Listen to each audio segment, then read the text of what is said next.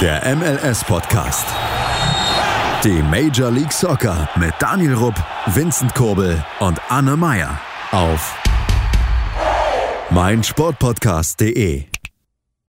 Willkommen beim MLS-Podcast. Willkommen in der 71. Folge und herzlich willkommen, Daniel. Hi. Heute ist Vincent nicht dabei. Er muss mal wieder zum Sondertraining. Die Leistungen, sie überzeugen einfach überhaupt nicht. Aber wir haben trotzdem ein buntes Potpourri an Themen heute mitgebracht. Wir fangen aber mal mit einem Thema an, was quasi ganz frisch reingekommen ist. Ein junger Spieler wird die MLS im Winter verlassen. Ein Spieler, über den wir auch schon mal geredet haben. Es ist nämlich Brandon Aronson von Philadelphia Union. Er wird im Winter, das heißt im Januar, dann zu, zu Salzburg wechseln, zu Red Bull Salzburg und äh, dort versuchen, sich durchzusetzen. Was sagst du dazu, Daniel? Mm, als ich es gelesen habe, interessant. Mich freut es immer, wenn ein Spieler den Wechsel aus der MLS schafft, gerade so ein junger Mann wie Brandon Aronson.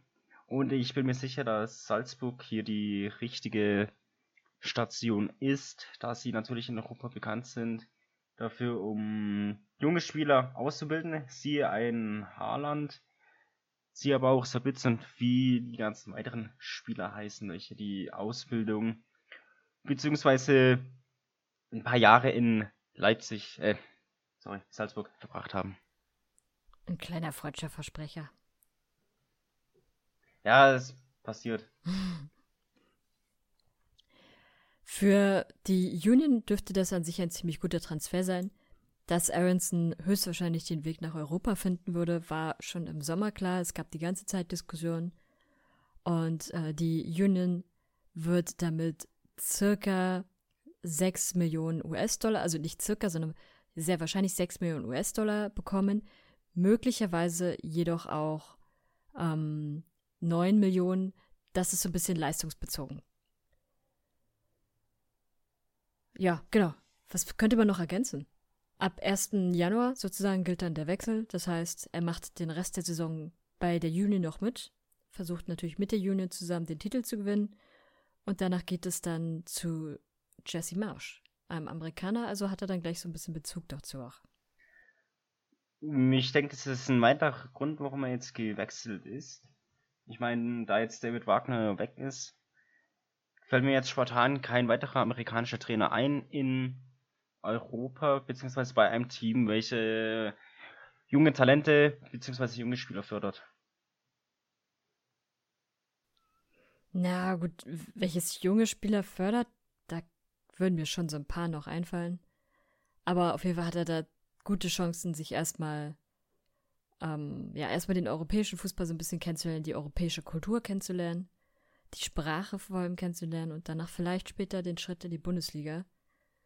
Man könnte ja vermuten, welches Team da eventuell Interesse dran haben könnte.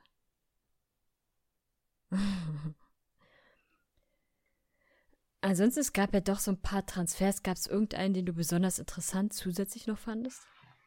Mm, wir hatten ja schon erwähnt, dass, die, dass der Higuain-Clan vereint ist in Miami. Heißt äh, Gonzalo Higuain und sein Bruder Federico sind nun gemeinsam auf Torejagd. Eigentlich auch nichts Schlechtes. Kam ja von DC.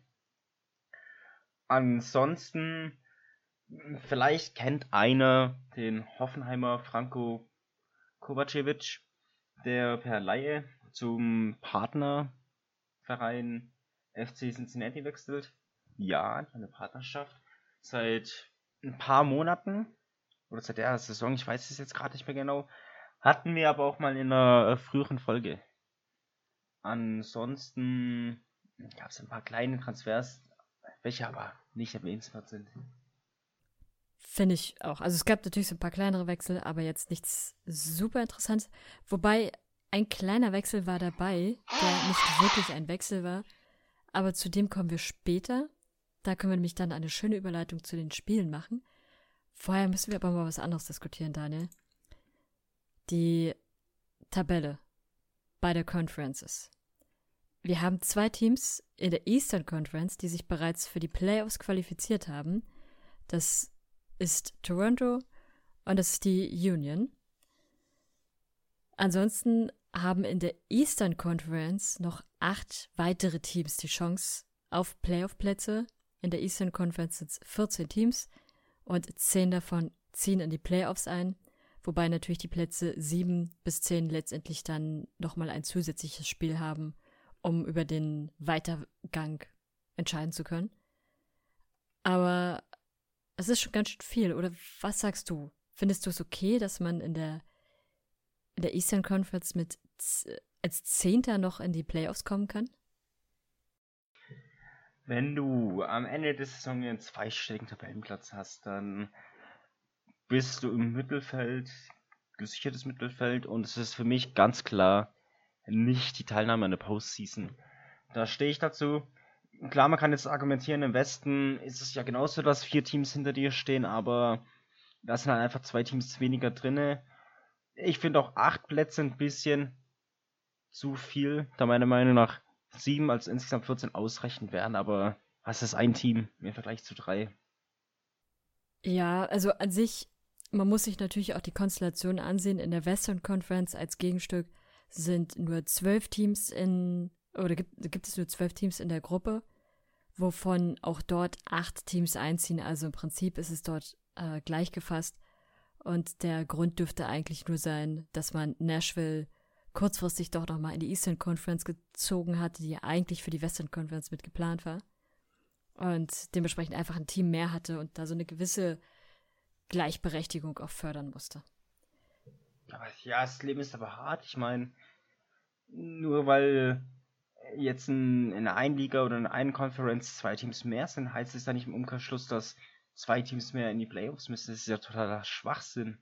Wo soll es dann hinführen? Ich meine, klar, besser wäre es gewesen. 13-13, keine Frage, aber so ist es jetzt halt 14-12 und wenn du, wie gesagt, als Zehnter in die Playoffs kommst, du hast wirklich den größten Schmutz in dem Jahr gespielt, dann verdienst du es halt einfach nicht. Keines der Teams, die da unten stehen, wirklich keines, hätte eine Playoff-Teilnahme am Ende der Saison verdient. Genauso ist es aber auch mit Platz 8 bis Platz 12. Nicht genau der gleichen Meinung. Raus mit denen. Haben sie nicht verdient. Auf Platz 10 der Eastern Conference ist derzeit Atlanta mit 19 Punkten aus 18 Spielen. Ist natürlich nicht so richtig bombengut. Platz 8 der Western Conference haben die Whitecaps mit 21 Punkten aus 18 Spielen, also ein Sieg mehr. Äh, aber auch sie hätten, nee, nicht ganz einen Sieg mehr, eigentlich zwei Unentschieden mehr. Aber auch sie hätten, ähm, ja, würden noch mit in die Playoffs einziehen. Und das Feld in der Western Conference ist aber auch noch ein bisschen näher. Also da kann sich noch mal einiges drehen. Wer sich gerade so ein bisschen abschlagen lässt, ist LA Galaxy, die 15 Punkte haben. Alle anderen haben 19 oder 21 Punkte, die sich in diesem Umfeld befinden.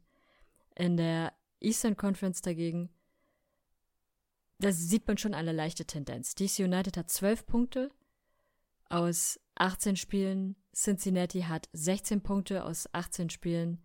Inter Miami hat 18 Punkte aus 18 Spielen.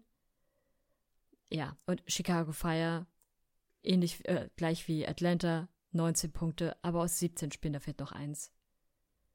Also, ja, da zieht es sich schon so ein ganz kleines bisschen mehr auseinander auch. Ja, und natürlich noch als kleine Ergänzung, Platz 7 der Eastern Conference muss gegen Platz 10 der Eastern Conference spielen, in dem zusätzlichen Spiel, was sie abhalten müssen, sowie Platz 8 und Platz 9 gegeneinander.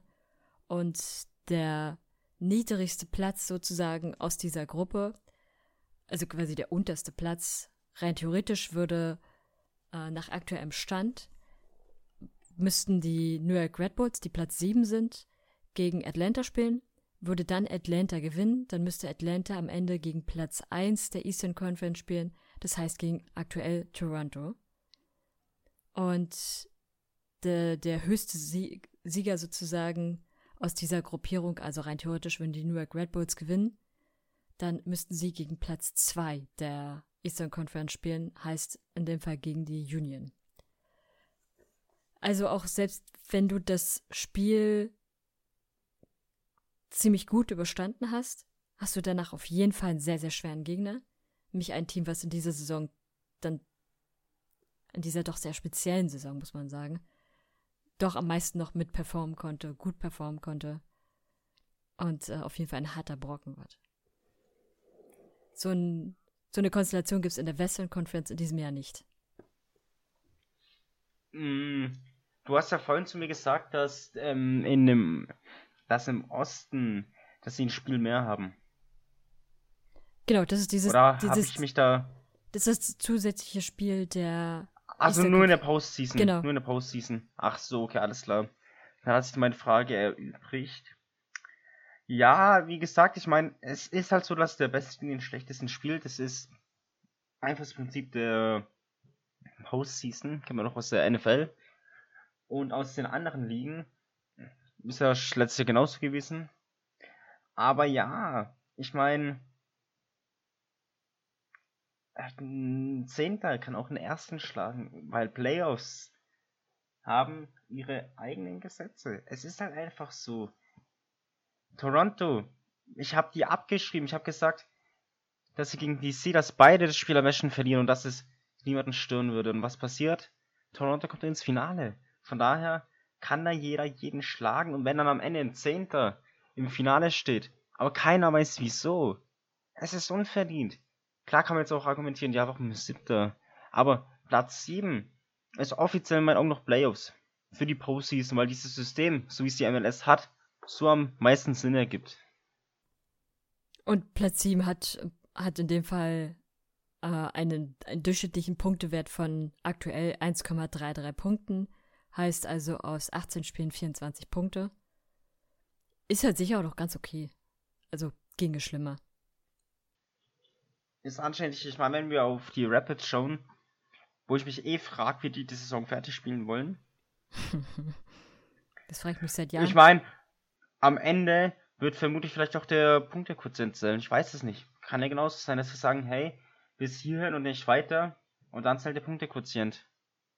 Es wäre auch eine Option. Weil nachdem werden die Rapids nicht Zehnter, sondern Sechster. Nee. Fünfter. Ja, fünf, Fünfter. Kurzer Hinweis für diejenigen, die es nicht wissen, die alle anderen Teams oder nahezu alle anderen Teams haben mindestens 16 Spiele in dieser Saison schon gespielt. Die meisten haben schon 18 Spiele, auch aus der Western Conference. Da ist so, der Durchschnitt dürfte dort 17 Spiele sein. Die Rapids haben aktuell 13 Spiele gespielt und die tatsächlich gar nicht so schlecht. Fünf Siege, vier Niederlagen und vier Unentschieden. Heißt also 1,46 Punkte pro Spiel. Da ist auf jeden Fall noch einiges drin, wenn man sich dagegen mal LA Galaxy ansieht, die 16 Spiele schon haben, davon vier gewonnen, drei unentschieden und neun verloren und 0,94 Punkte pro Spiel. Als kleine ähm, Ergänzung auch noch zur Eastern Conference. Die zwei zusätzlichen Teams, die im Prinzip in der Eastern Conference mit in die Playoffs rücken, fliegen ja dann schon in der ersten Runde sozusagen raus. Also im Prinzip hat man in der Eastern Conference einfach nur eine Runde mehr gemacht und zwei der Teams fliegen dann definitiv raus. Und es ist halt eines von den Teams, was sich zwischen Platz 7 und 10 befindet. Wenn Platz 10 sich in dem Fall dann natürlich durchsetzt, dann performen sie offensichtlich zum richtigen Zeitpunkt ja nochmal. Und wenn Platz 7 dann zu dem Zeitpunkt beispielsweise völlig verkackt, dann, ja, hat es am Ende für die Saison nicht mehr gereicht. Aber hast du sonst noch was zur doch sehr abwechslungsreichen Tabelle? Mm, ja, wie gesagt, dass ich gespannt bin, wie es mit den Rapids weitergeht, weil eigentlich wollten die ja schon in einem Monat mit der Postseason beginnen. Heißt also, vielleicht zählt doch der Punktequotient. Also die Punkte pro Spiel, die durchschnittlichen. Wäre ja eine Überlegung wert, wenn die nicht ganz fertig werden, die Kollegen. Ja, oder sie machen halt so einen NBA-Spielplan für die Rapids. Wird halt alle zwei Tage oder so gespielt. Ja, äh, entweder das oder aber tatsächlich, Rapids denkt sich so gut, hey, jetzt sind wir in den Playoffs, jetzt kann nichts mehr passieren, gegen die Teams können wir verlieren, gegen die halt nicht. Werden halt ein paar Spiele 0-3 gewertet, was aber auch Schmutz wäre, weil jeder, der nach Italien schaut, weiß ja, wie sowas ankommt. Wenn Spiele einfach abgesagt werden. Ja. Okay, ich würde aber sagen, wir machen mal ein kurzes Päuschen. Und danach haben wir auf jeden Fall noch so ein paar speziellere Spiele, sagen wir es so. Und einen jungen Spieler, von dem ihr auf jeden Fall mal hören solltet, weil das wird jetzt das nächste größere MLS-Hype werden. Da bin ich mir ziemlich sicher. Also bis gleich beim MLS-Podcast auf meinsportpodcast.de. Schatz, ich bin neu verliebt. Was? Da drüben. Das ist er. Aber das ist ein Auto. Ja, eben. Mit ihm habe ich alles richtig gemacht. Wunschauto einfach kaufen, verkaufen oder leasen. Bei Autoscout24. Alles richtig gemacht. Hey, Malte Asmus von meinsportpodcast.de hier. Ab März geht's weiter mit unseren 100 Fußballlegenden. Staffel 4 bereits. Freut euch auf Zlatan Ibrahimovic, Michel Platini, Cesar Luis Minotti, Paolo Maldini, um nur mal vier zu nennen. Und bis wir mit der vierten Staffel kommen, hört doch einfach noch mal rein in die bisherigen drei Staffeln. Ronaldinho, Sepp Meyer, Gary Lineker, Lothar Matthäus und viele weitere warten da auf euch. 100 Fußballlegenden. Jetzt überall, wo es Podcasts gibt. Willkommen zurück beim MLS-Podcast auf meinsportpodcast.de.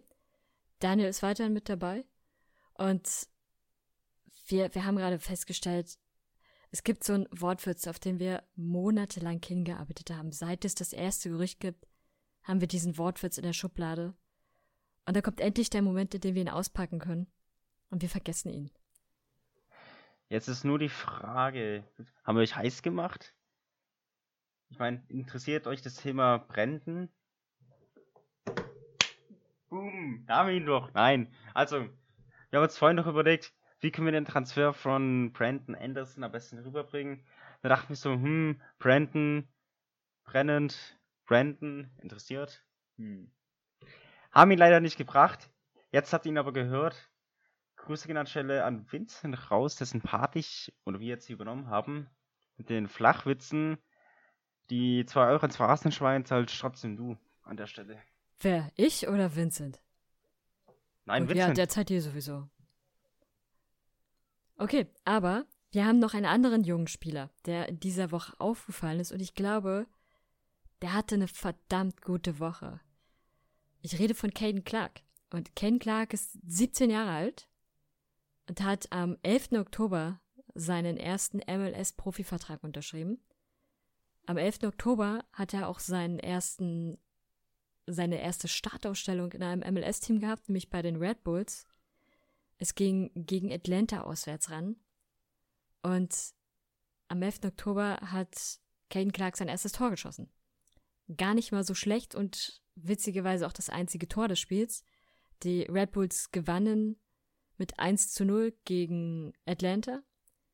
Und das einzige Tor kam von dem 17-Jährigen. Das an sich wäre ja schon eine wirklich gute Woche. Aber da gab es jetzt noch ein Spiel gegen Toronto. Platz 1 der Eastern Conference gerade, ich erinnere euch. Und bereits für die Playoffs qualifiziert.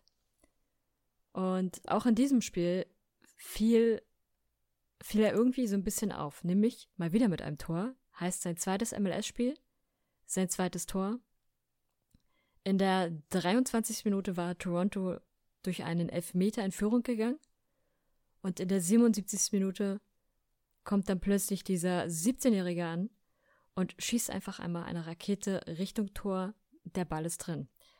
Damit hat er jetzt etwas geschafft, was bisher noch kein Spieler in der MLS geschafft hat. Nämlich er ist jetzt der jüngste Spieler mit äh, zwei Toren in seinen ersten beiden Spielen. Und das ist äh, auf jeden Fall ein Titel, den er wahrscheinlich nicht so schnell loswerden wird. Und es ist ein Spieler, den man sich merken kann, weil man sieht, er ist torhungrig, er kann durchaus ordentlich spielen und äh, er ist erst 17 Jahre alt. Das heißt, da steckt noch ganz viel Potenzial hinter. Ey, wenn ich, wenn ich, sorry, dass ich jetzt hier unterbreche, weil ich die Scheiße hier schon wieder lese mit, ja, Leipzig hat sich wahrscheinlich Ja. die Vorkaufsrechte für 2022 gesichert. Da kann ich doch wieder eine Schere nehmen und mir auf die Pulse dann aufschneiden, ohne Witz.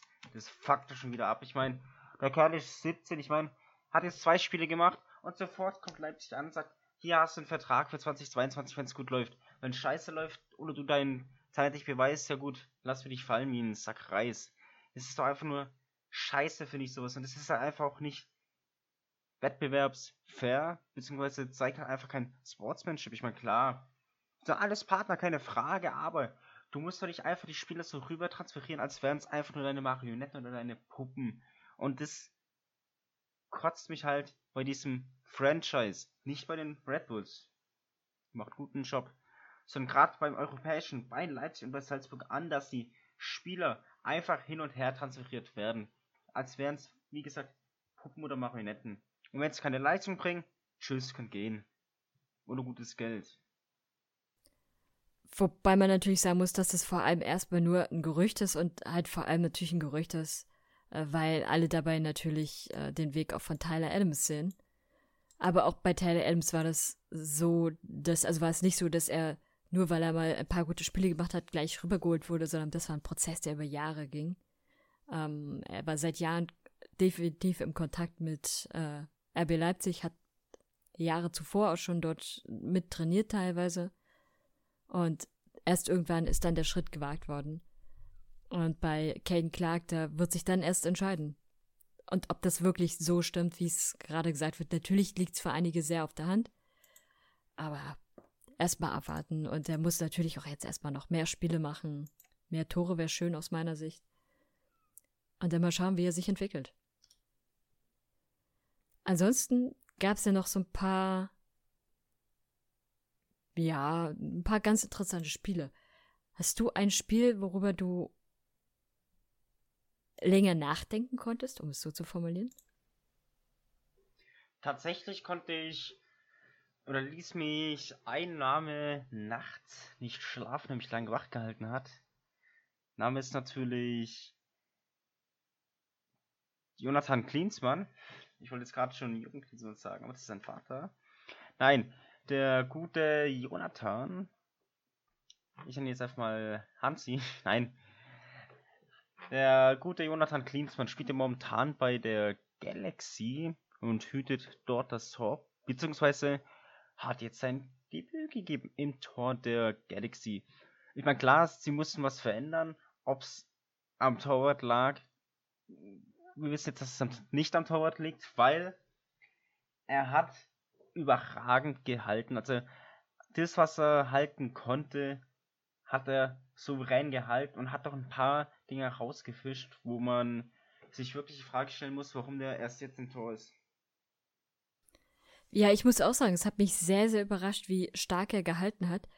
LA Galaxy hat am Ende trotzdem 0 zu 4 gegen die Earthquakes verloren, aber es lag nicht an Klinsmann, der gefühlt als einziger auf dem Platz überhaupt irgendwas zustande bekommen hat von der Galaxy. Diese Verteidigung der Galaxy war. Wie, wie soll man das am besten beschreiben? Also sie existierte gar nicht. Und wenn sie existierte, dann stand sie halt einfach nur rum, aber war nicht wirklich ein Hindernis. Das war schon sehr, sehr beeindruckend und er war der Einzige, der sich dann irgendwie immer mal noch bemüht hat, da so ein bisschen was zu retten. Und an den Toren hat er jetzt nicht so wahnsinnig viel äh, Schuld. Er hat ein bisschen viel immer nur mit Wegdrücken des Balles gearbeitet, anstatt zu fangen, aber das war in den Situationen soweit eigentlich auch okay. Und ich bin sonst nicht der größte Jonathan Klinsmann-Fan, finde aber schon, in dem Spiel war er wirklich der einzige Galaxy-Spieler, der überzeugt hat. Definitiv. Anders kann man das nicht beschreiben. Ganz kurz, ähm, Earthquakes stehen ja jetzt ziemlich gut in der Tabelle, wenn mich jetzt nicht alles täuscht.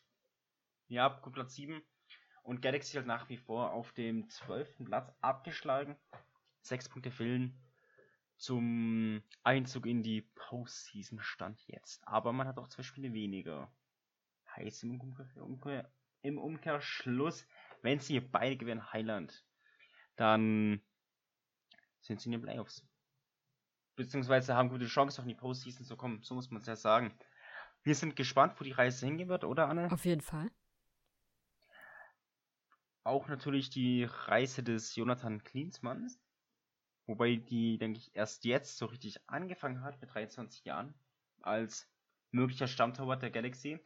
Aber ja, es werden erst die nächsten Spiele zeigen und natürlich auch, wie der Trainer der Galaxy aufstellen wird.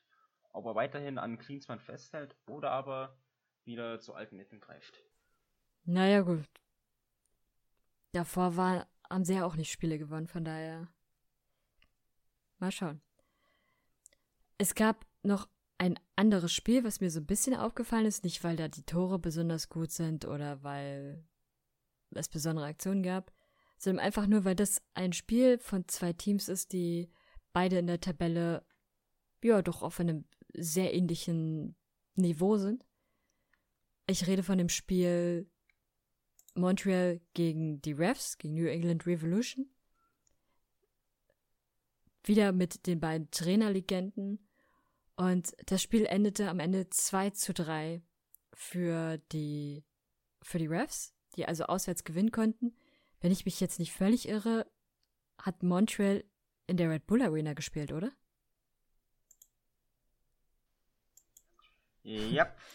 ist auch ein bisschen absurd. Also gefühlt spielt die, spielen 90% der Eastern Conference zurzeit in der Red Bull Arena.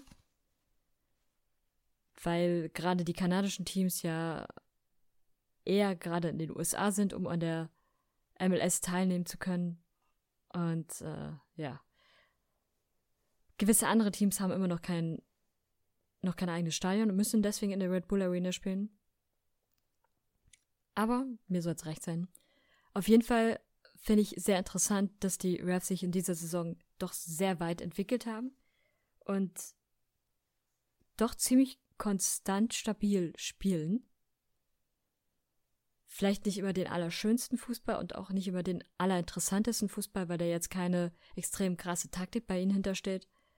Aber es ist zumindest ein, ein äh, ergebnisreicher Fußball, würde ich sagen. Ja, anders kann man das eigentlich nicht beschreiben. Aber ansonsten, äh, in dem Spiel selbst fand ich, war jetzt nichts ganz besonders Wichtiges dabei. So, nee. so ein paar. So ein paar Tore kann man sich natürlich mal ansehen, aber ja. Die gibt's, die gibt's überall, die das schönen stimmt. Tore. Das stimmt. Außer meine Sounders. Willst du, willst du über deine Sounders reden oder wollen wir es lieber lassen? Ich würde halt sagen, ich rede über meine Sounders, aber mein Mikrofonkabel, beziehungsweise mein Headset-Kabel reicht leider nicht in die Ecke, sodass ich dort Baum spielen kann oder mich zusammenrollen kann und anfangen mit Weinen. Ich hätte nämlich noch ähm, ein Thema, was wir gerade gar nicht mit angeschnitten haben, aber wo ich gerne mal deine Meinung wissen würde. Es geht nochmal um Caden Clark der ja am 11. Oktober erst seinen MLS-Vertrag unterschrieben hat. Gerüchten zufolge soll das auch Corona-bedingt sein. Das glaube ich ehrlich gesagt nicht, weil es bei den Red Bulls gerade gar keine positiven, äh, äh, positiven Spieler gibt. Ja. Aber die Red Bulls mussten sich die Spielerrechte für Caden Clark für die MLS erst kaufen, obwohl er schon zuvor in der zweiten Mannschaft der Red Bulls gespielt hat und in der Akademie der Red Bulls äh, schon ziemlich lange aktiv war. Außerdem auch in der Akademie von Barca aktiv war. Definitiv aber in New York viel, viele Jahre schon lebt und dort mehr oder weniger auch aufgewachsen ist. Aber er ist geboren in Minnesota. Und das ist der Umstand, weshalb Minnesota das Homegrowner-Recht für Caden Clark hatte und das mussten sie ihm jetzt sozusagen, mussten sie Minnesota abkaufen für 74.000 Dollar oder 75.000 Dollar, dass er überhaupt den Vertrag bei den Rappers unterschreiben kann. Was sagst du dazu? Ist das fair oder was sollte man daran was ändern? Hm, ich finde das hart. Also, ich muss erst mal sagen, dass ich es geil finde, dass es diese Homegrown-Spieler gibt. Ich vergleiche ja sowas immer gerne mit Athletik Bilbao. Ich weiß nicht, kennst du den Verein oder kennst du die Transferpolitik von dem Ich kenne den Verein, aber die Transferpolitik jetzt nicht so sehr. Okay, die haben halt so eine goldene Regel. Ich weiß nicht, ob sie die immer noch fahren, auf alle Fälle. Oder ob es nur manche Spieler sind, was weiß ich. Auf alle Fälle haben die hauptsächlich Spieler, wenn nicht sogar nur Spieler aus der Boston-Region, wo halt eben besagter Verein beheimatet ist. Ungefähr so kann man sich die Homegrown Spieler vorstellen in der MLS, dass es halt Spieler sind, die aus dieser Region kommen. Und ja, wie ist das mit Vornamen? Der Caden. Clayton. Caden Clark. Gebürtiger äh, in Minnesota. Aber dann über Barca zu den Red Bulls. Kann man sich jetzt natürlich denken, hm, eigentlich hat ein Red Bull alles, bei den Red Bulls alles gemacht und so weiter. Und dann heißt es nein, Minnesota. Weil er dort geboren ist. Ja, ich, ich, ich weiß es nicht, wie man das sehen kann. Auf der einen Seite, klar, er ist halt dort geboren. Es macht ihn halt einfach zu einem Minnesota-Menschen. Wie nennt man die Menschen dort? Keine Ahnung. Minnesota, Minneapolitaner, oder? Nein. Also, er ist auf alle Fälle dort oben geboren und deswegen kein New Yorker. Deswegen sehe ich es eigentlich schon eher so, dass Minnesota die das Recht hat, beziehungsweise dass sich die Red Bulls das Recht kaufen mussten, da er ja nur ausgebildet wurde und kein gebürtiger New Yorker ist. Klar, die Regel macht so an sich null Sinn, weil er ist dort ausgebildet worden, nicht in Minnesota, aber ist Regel. Und wenn die jetzt nur 24.000 zahlen und am Ende, gut, wenn er nach Leipzig geht, wird er eh verscherbelt für nichts. Aber wenn er am Ende wechselt, dann steht in der Akte eines Caden Clarks. Caden Clarks steht drin, ausgebildet bei den Red Bulls. Beziehungsweise erster Verein, New York Red Bulls und so weiter, ihr wisst, wie ich es meine. Von daher, wie gesagt, es sind nur 44.000, klar, geht von TAM. GAM. Ja, ich wechsle das gerne, also von General Allocation Money geht es ab. Haben dazu auch mal ein Video gemacht. Eine Folge gemacht. Aber ja, weil ich ja jetzt nicht weiß, was ich dazu sagen soll. Ich kann noch eine ja Kleinigkeit so- dazu also- ergänzen. ähm, Ja. Er hat in Minnesota auch schon Fußball gespielt, das muss man dazu auch wissen. Aber, und das ist jetzt der entscheidende Punkt, er hat niemals bei Minnesota United gespielt, sondern er hat bei einem ganz anderen Team gespielt, was davon jetzt überhaupt nichts hat. Ich würde total einsehen, wenn die MLS sagen würde, okay, ihr könnt den Spieler nicht als Homegrown-Spieler haben, weil er nicht in New York geboren und auch nicht die ersten Jahre dort aufgewachsen ist. Ihr habt ihn zwar im Prinzip äh, als erstes MLS-Team war er zwar in eurer Akademie, aber ihr müsst trotzdem eine Ausbildungsfinanzierung für das Team machen, wo er ursprünglich hergekommen ist. Das wäre Minnesota Thunder. Hat mit Minnesota United einfach überhaupt nichts zu tun. Spielt auch nicht in der MLS. Aber bei denen hat er mehrere Jahre gespielt. Und da fände ich es auch völlig okay, wenn man sagen würde, ihr zahlt dem bitte die Ausbildungspauschale 75.000, ich habe nochmal nachgesehen, gehen an die. Wäre vollkommen in Ordnung. Aber am Ende hat jetzt Minnesota Geld für einen Spieler bekommen, der nie was mit ihm zu tun hatte, für den sie die irgendwas investiert haben und den sie auch zu keinem Zeitpunkt ausgebildet haben. Und das finde ich ist in dem Fall der schwierige Punkt daran, weil die Mannschaft, die ihn ausgebildet hat oder der Club, der ihn ausgebildet hat, bekommt jetzt am Ende dafür gar nichts. Also in dem Fall das Team von Minnesota Thunder. Ja gut, das ist frech. Das, Das ist schlicht und ergreifend frech. das macht das MLS-System so ein Und- bisschen unfair. Natürlich liegt es auch anhand der Ligastruktur. Äh, Minnesota hat deshalb halt, hat halt das Homegrowner Recht. Aber dafür dann halt das Geld zu kassieren, ist schon frech und kam auch Ich nicht mein, unbedingt bei allen Fans Sie an. haben, sie haben das Recht auf den, auf die, die, dieses Homegrown-Recht haben sie.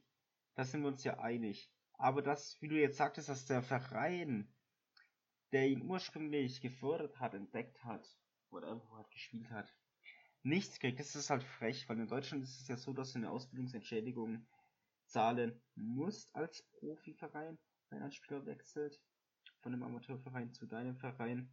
Auch wenn er seit ab, ab der C-Jugend bei dir spielt, musst du die Jahre davor zahlen. Ich meine, es ist ab der D-Jugend, es zahlen musst.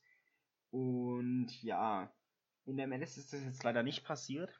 Was ich eigentlich jetzt so an sich, wie du sagtest, sehr schade finde, weil halt eben Minnesota United nichts damit zu tun hat. Klar, sie sind MLS-Verein aus Minnesota, aber nur weil jetzt der Spieler bei einem anderen Verein dort gekickt hat, zu sagen, hey, zahlt den die Ausbildungsentschädigung, aber den anderen nichts, weil das kein MLS-Verein ist, das finde ich schwach. Ja, also stimme ich dir auch zu.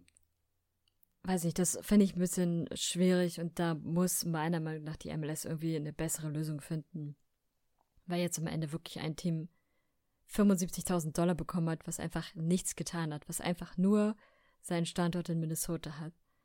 Und die Mannschaft, die Kraft in so einen Spieler investiert hat, sieht am Ende nichts davon. Das macht's, macht's jetzt nicht fair. Ich frage mich, wie es dann ist, wenn jetzt ein Spieler aus LA muss ja nicht zwingend bei einem der beiden, okay, das ist krass nicht in New York.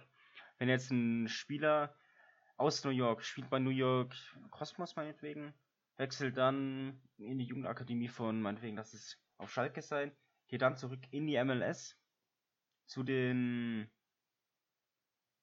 Sounders. Wie es dann ausschaut mit dem Recht, weil es sind zwei New York Vereine und welcher hat dann so dieses Homegrown-Recht? Beide oder keiner oder 50-50 oder muss man beiden das Geld zahlen? Genau das habe ich auch schon überlegt, wie man das in dem Fall machen würde, wer da das Recht hätte. Ich glaube und ich vermute fast in solchen Fällen würden sie das Recht gar nicht einfach ähm, jemanden zuordnen, sondern da wäre es dann, würde man es wahrscheinlich versuchen, unter den Tisch zu kehren. Oder äh, was natürlich rein theoretisch passieren könnte, das eine Team ist aus New Jersey, das andere ist aus der, offiziell aus der Bronx, hat ja nicht mal ein eigenes Stadion. Und dass man dann danach geht, wo ist der Spieler, in welcher Region ist er eher groß geworden und dann danach entscheidet. Das könnte man beim LAFC zum Beispiel und bei LA Galaxy ja ähnlich gestalten. Aber auf langfristige Sicht finde ich, ist das kein, keine Möglichkeit oder ist das kein Weg, mit dem man arbeiten sollten, sollte, sondern dann wirklich sollte nicht daher, daher gehen, wo kommt ein Spieler her, sondern wo hat er gespielt. Wenn ein Spieler vorher in der ähm, Jugendakademie vom New York City FC gespielt hat, dann selbstverständlich hat der New York City FC das Recht, ihn als Homegrown Player zu benennen. Wenn der Spieler bei ähm, New Amsterdam zum Beispiel gespielt hat, was ja auch in New York sich befindet, aber was kein MLS-Team ist, dann hat eigentlich keines der beiden MLS-Teams das Recht, ihn als Homegrown Player zu ernennen, sondern dann müssen sie die ganz regulären Wege gehen, also beispielsweise über den Generations Adidas Vertrag, über den Draft ähm, oder einfach versuchen ihn zu überzeugen, dass er zu ihnen wechselt, noch als möglichst junger Spieler. Wenn das nicht der Fall ist, dann ja, geht's halt nur so, aber da geht's nicht mit, ja, aus welcher Region kommst du, von wem könntest du Homegrown Player sein. Nur weil das Team davor, was sozusagen die Arbeit reingesteckt hat, nicht Teil der MLS ist. Du hast recht. Aber ich denke, da kommt eh eine Regeländerung her, weil so wie es jetzt war, ist es ärgerlich gelaufen, aber ich denke, am Ende des Tages kommt es den Red Bulls zugute, da sie einen Spieler haben, der enormes Potenzial hat. Sie haben einen Spieler, der ihnen gerade vier Punkte gebracht hat. Also, ich glaube, er hat sich jetzt schon ausgezahlt. Dann sollte das für heute gewesen sein. Ihr werdet in dieser Woche oder Ihr werdet jetzt sehr bald zwei Folgen hintereinander bekommen. Wundert euch nicht. Ich versuche das wieder ein bisschen besser einzupendeln, dass, äh, dass sie pünktlichster kommen. Auch im Idealfall am Freitag. Aber ja, die Zeiten sind speziell. Alle haben immer viel zu tun. Und vor allem nehmen wir zurzeit den Podcast immer erst am Freitagabend auf oder oft erst am Freitagabend. Weshalb es das natürlich schwierig macht. Gebt uns trotzdem gerne Feedback, gebt uns Themenvorschläge, äh, schreibt uns eure Meinungen zu den Themen, die wir heute besprochen haben. Und dann würden wir uns freuen, wenn ihr nächste Woche wieder einschaltet beim MLS Podcast auf meinsportpodcast.de. Und schickt vor allem, wenn ihr den Beitrag seht, kommentiert mit einem Eis für Vincent und ein Herz. Bis dahin, bis zur nächsten Folge. Bye bye. Schatz, ich bin neu verliebt. Was? Da drüben. Das ist er. Aber das ist ein Auto. Ja, eben. Mit ihm habe ich alles richtig gemacht. Wunschauto einfach kaufen, verkaufen oder leasen. Bei Autoscout24. Alles richtig gemacht. Wie baut man eine harmonische Beziehung zu seinem Hund auf? Puh, gar nicht so leicht. Und deshalb frage ich nach, wie es anderen Hundeeltern gelingt, beziehungsweise wie die daran arbeiten.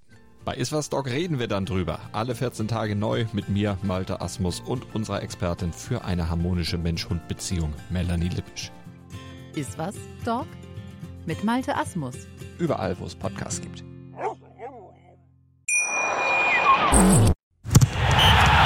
Der MLS-Podcast. Die Major League Soccer mit Daniel Rupp, Vincent Kurbel und Anne Meyer auf meinsportpodcast.de. Schatz, ich bin neu verliebt. Was? Da drüben. Das ist er. Aber das ist ein Auto. Ja, eben. Mit ihm habe ich alles richtig gemacht. Wunschauto einfach kaufen, verkaufen oder leasen. Bei Autoscout24. Alles richtig gemacht.